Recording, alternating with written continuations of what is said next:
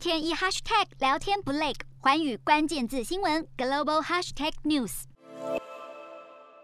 阿富汗驻中国大使卡姆在推特上详细描述了，在去年八月塔利班重掌阿富汗后，他必须从大使馆的银行账户提取现金来支付工作人员的薪资。卡姆在推特上发布的信件写道：“过去六个月都没有收到来自喀布尔的薪水，外交人员指派了一个委员会来解决财务问题。”卡姆还写道，自从喀布尔失守，几名阿富汗外交官已经抛弃了他们在北京的职务，因此他在推文中称自己的辞职是光荣职责的告终。尽管都没有收到薪水，卡姆仍为他的继任者留了一些资金。他表示，截至二零二二年一月一号，账户中还剩下大约十万美元。卡姆表示，相信当新任命的沙达特先生抵达北京时，不会再有其他外交官了。他并补充说，中国对此已充分知情。这封信标注日期为一月一号，但卡姆是十号才发布到社群媒体，而他也没说明接下来他将何去何从。洞悉全球走向，掌握世界脉动，无所不谈，深入分析。我是何荣，环宇全世界全新升级二点零版，锁定每周三、周六晚间九点，环宇新闻 MOD 五零一中加八五